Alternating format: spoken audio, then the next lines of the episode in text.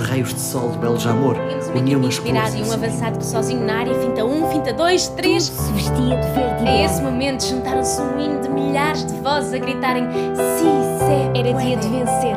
de garantir a manutenção e fazer E foi história. naquele dia que eu tive a minha primeira camisola. Guarda este jogo no coração para o resto da vida. Até hoje. Até hoje. hoje, Até Até sempre. sempre.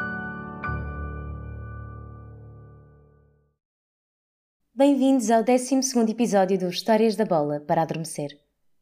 A história de hoje é de uma personagem que, se fosse inventada, não teria tanta graça. César Barros. Professor de Educação Física, jogador, treinador, ser parvo e hilariante nos tempos livres e tantas coisas mais. Conheci-o na escola e uns bons anos mais tarde trabalhámos juntos numa equipa de infantis. Ele era treinador e eu diretora. E aí pude comprovar a sua insanidade mental e ao mesmo tempo o tamanho gigante do seu coração. Por que é que eu estou a dizer isto? Porque vocês têm de o conhecer ligeiramente para ouvir a sua história. O que precisam de saber essencialmente é que 1. Um, o César é doido. 2. É um tipo tão impecável que eu nunca conheci ninguém que não gostasse dele. 3. É dos tipos com mais sentido de humor que eu conheço. O que nem sempre é bom, atenção. Por exemplo, a história que vão ouvir hoje foi-me contada em áudios de 40 segundos no Messenger, enquanto conduzia. Boa sorte para mim, não é? Esta introdução é importante porque, apesar de me esforçar para preservar toda a graça natural do César enquanto narra sua história, ela nunca será tão engraçada como a original. Mas vale a pena tentar. Hungria, Portugal. Como é que se diz empate em francês? Estávamos em 2016, ano de glória para os nossos irmãos lusitanos. A empresa com a qual eu trabalhava na altura lidava com várias financeiras. Financeiras essas que, de acordo com os objetivos cumpridos, ofereciam viagem e outros prémios aos seus parceiros ou colaboradores. Ora, a minha empresa foi premiada com uma viagem de um dia a Lyon para assistir ao jogo Hungria-Portugal, com tudo pago. Ou quase tudo. E lá fui eu, sozinho. Tive de viajar até Lisboa de comboio, porque o voo partia de lá, e dormi muito pouco. Eu lembro-me que o voo era muito, muito cedo, às seis da manhã, acho. É importante dizer, para contextualizar toda esta história, que isto aconteceu numa altura em que não havia muita folga financeira. Fator que dificulta sempre uma estadia fora de Portugal. Chegado a Leão, aproveitei a oferta de uma tour pela cidade durante a manhã. Tudo muito bem explicadinho em francês que é claramente a minha língua de sonho. Aliás, eu desde aquele alô alô petite demoiselle que domino completamente a língua de Napoleão. Mas pronto, foi uma manhã engraçada.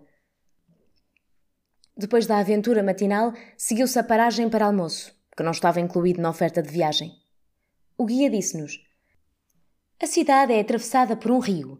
Do lado esquerdo encontram a Fun Zone, ou seja, a zona onde tem a animação dos adeptos, todos os bares, tascos, restaurantes que tentam, basicamente, extorquir todos os adeptos. Do outro lado da margem, caminham um pouco e já encontram os restaurantes que praticam preços normais. Ora, como é lógico, eu sozinho, sem conhecer a cidade nem saber falar francês, arranquei para o lado mais barato.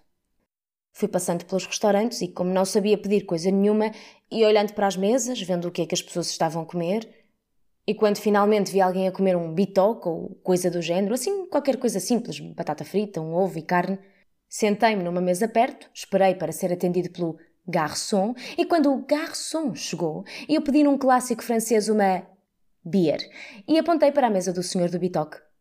Ele percebeu, trouxe-me a comida, eu comi e paguei. E pronto, foi assim que consegui ser feliz à hora de almoço em Lyon. Depois do almoço e à hora combinada, o autocarro chegou para apanhar os adeptos que iam para o jogo. Pelo caminho ainda paramos para ver o antigo estádio do Lyon. E de lá seguimos para o jogo. Tivemos de sair basicamente em Braga e caminhar até ao Porto, porque aquilo ficava mesmo, mesmo muito longe. Pelo caminho comecei a ver muita gente de cascol. Muitos húngaros. Lembro-me de ver muitos adeptos como o guarda-redes da altura. Não sei se vocês se lembram, era o Kirali. O grande Kirali que jogava com uma espécie de calças de pijama incríveis. Então os adeptos vestiam-se assim a apoiar a Hungria. E foi assim a minha chegada à fan zone, em que basicamente era uma pessoa triste, solitária, que não conhecia ninguém. Já próximo da hora de jogo começou a apertar a fominha outra vez. E lembro-me de meter a mão no bolso, ver quanto dinheiro tinha e de pensar: Porra, esta cena era toda paga pela empresa. Não vou fazer publicidade, não é? Era a Setelem, pronto. Mas era fixe se comesse mais alguma coisa. Então juntei os trocos e fui a uma relote pedir uma cerveja e um cachorro simples. Em inglês, como é lógico. Os franceses fizeram-me à cara, mas atenderam-me. Eu comi e paguei uns modestos 16 ou 18 euros. E sorri para a senhora como, como, como se fosse normal eu pagar aquele dinheiro por um cachorro e uma cerveja. E lá segui para o estádio desolado porque só me sobravam mais uns trocos. Também imaginava que não ia gastar mais nada naquele país. Chegado ao estádio, está... Ah, esqueci-me de, esqueci de referir a minha indumentária. Eu, como fui basicamente de férias para lá um dia, ia de calção, um belo calção de fato de treino, uma excelente camisola de. Como é que se diz? Sem manga. Como é que se diz? Sem alça. Pronto, sei lá como é que se diz. Uma camisola sem alças e estava com uma mochila às costas. Ou seja, um excelente pedinte. Com este cabelo, todo sim, de referir o cabelo também e a cara com, com, com mau aspecto. Mas pronto, olhei para o meu bilhete e comecei à procura da minha porta. Quando cheguei àquele que supostamente era o meu número, percebi que a minha porta era diferente das outras todas. A minha porta tinha duas raparigas da Emirates, uma de cada lado, com uma presença bem melhor que a minha. Um tapete vermelho no chão e era uma entrada em, em que não era bem ao nosso nível. Ou seja, nós entrávamos e éramos logo encaminhados para um elevador. E eu olhei para ali e fiquei logo a pensar na coisa. Suspeitei que aquilo não fosse para mim, percebem? Então fingi que aquela não era a minha porta e continuei o meu caminho a ver qual era o número da seguinte. Mas percebi logo que o número da porta seguinte não tinha nada a ver com o que eu tinha no meu bilhete. Ou seja, a minha porta era mesmo aquela XPTO. Entrei na XPTO, lá fui eu encaminhado para o elevador, ia com aquele mau aspecto e as pessoas recebiam-me como se eu fosse o Cavaco Silva. Ofereceram-me uma bola oficial do euro quando cheguei lá em cima e a parte mais incrível. Eu não entrei logo para a bancada, não, não. Eu entrei para uma zona de camarotes em que podia comer e beber à vontade. Comer e beber à vontade. Relembro, um português em França para ver a bola e que podia comer e beber à vontade. Não conhecia ninguém e podia comer e beber à vontade. Já disse que podia comer e beber à vontade, não já? Um português sozinho em França já. Ok. Bem, chegado uns 20 minutos antes do jogo, tentei comer e beber o máximo possível. À vontade, claro. Antes da parte dos hinos. Depois, nos hinos, corri para a minha zona da bancada, que era uma. era uma central, mesmo ali à beira dos shakes todos, gente com fatos incríveis, o melhor que podia haver, e eu de camisola de alças e fato de treino, mochila às costas, e esta bela apresentação sentado, todo contente, a cantar os heróis do mar como se, como se merecesse realmente estar ali. Entretanto, o jogo começa. Era o último jogo da fase de grupos. Portugal não podia perder. Aliás, Portugal era obrigado a ganhar a Hungria para poder passar em primeiro ou segundo. Se bem que neste Euro houve ali umas facilitações, então passaram não sei quantos terceiros. O jogo vai para intervalo com 1-1, gol do Nani, salvo erro. E eu, ora, intervalo, vamos lá embora para o camarote porque sou tuga, estou em França e posso comer e beber à vontade sem que ninguém me chateie. No intervalo tinha menos fila de espera, podia comer mais, podia esperar menos, podia beber mais, podia esperar menos. E lembro-me que estava muito, muito feliz. Fui bebendo, comendo, bebendo, comendo. Olhava para as televisões e via o resumo da primeira parte. Estava satisfeito, estava um. Portugal estava por cima. Em princípio, ia dar para nós. Precisávamos só de marcar mais um. O Kirali já tinha para aí 140 anos, estava na baliza de pijama, nós tínhamos o Ronaldo, portanto, tinha tudo para dar para nós. E eu estava a comer e a beber, todo satisfeito. Ora, enquanto estava a comer e a beber, a comer e a beber, a comer e a beber, esqueci-me que os intervalos só têm 15 minutos e distraí-me um pouquinho.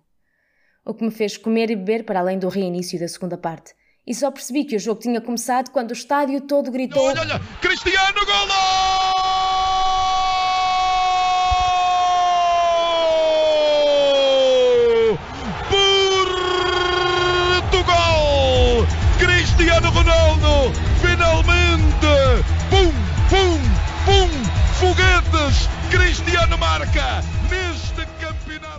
Que é que deu? Eu perdi, somente, ao vivo, no estádio, o golo de calcanhar de Ronaldo contra a Hungria. Não sei se vocês estão bem a recordar esse momento, mas é um momento do caraças. Estava a comer e a beber, à tuga, um palito na boca, e portanto só consegui ver o golo na televisãozinha que tinha no camarote. Corri para a bancada e retomei o jogo a partir desse momento, que terminou 3-3 e que ditou basicamente o nosso afastamento do Euro. Mas mesmo assim nós saímos de lá, aliás, eu, eu saí de lá na mesma feliz porque, relembro, tinha bebido bastante. Já junto à comitiva Tuga, de regresso ao aeroporto, discutíamos se Portugal iria passar ou não. Era o último jogo, mas ainda haviam aquelas possibilidades dos melhores terceiros passarem e tal. E então, o que é que deu? Entramos no avião depois do jogo com mais golos do Euro. Sim, eu fui ver o jogo com mais golos do Euro, em que Portugal foi vencedor. Eu estava lá, eu vi. Só, só não vi o golo de calcanhar do Ronaldo porque estava a beber, mas, mas, mas, mas pronto, eu vi e eu estive lá. Voltando ao avião, entramos no avião para regressar a Portugal já perto da meia-noite, sem saber se Portugal tinha ou não passado. E a parte incrível é que durante o voo, durante aquela uma hora e meia ou coisa do género, viemos todos a pensar, a, imaginar os possíveis cenários para a seleção. Chegámos a Lisboa e festejamos. Portugal passou! Como um dos quatro melhores terceiros ou qualquer coisa assim, não interessa, não interessa. Nós passamos. E foi aí que se desenrolou o nosso caminho para sermos campeões europeus. E para cumprirmos com o que Fernando Santos nos tinha dito: voltar no fim do europeu com a taça.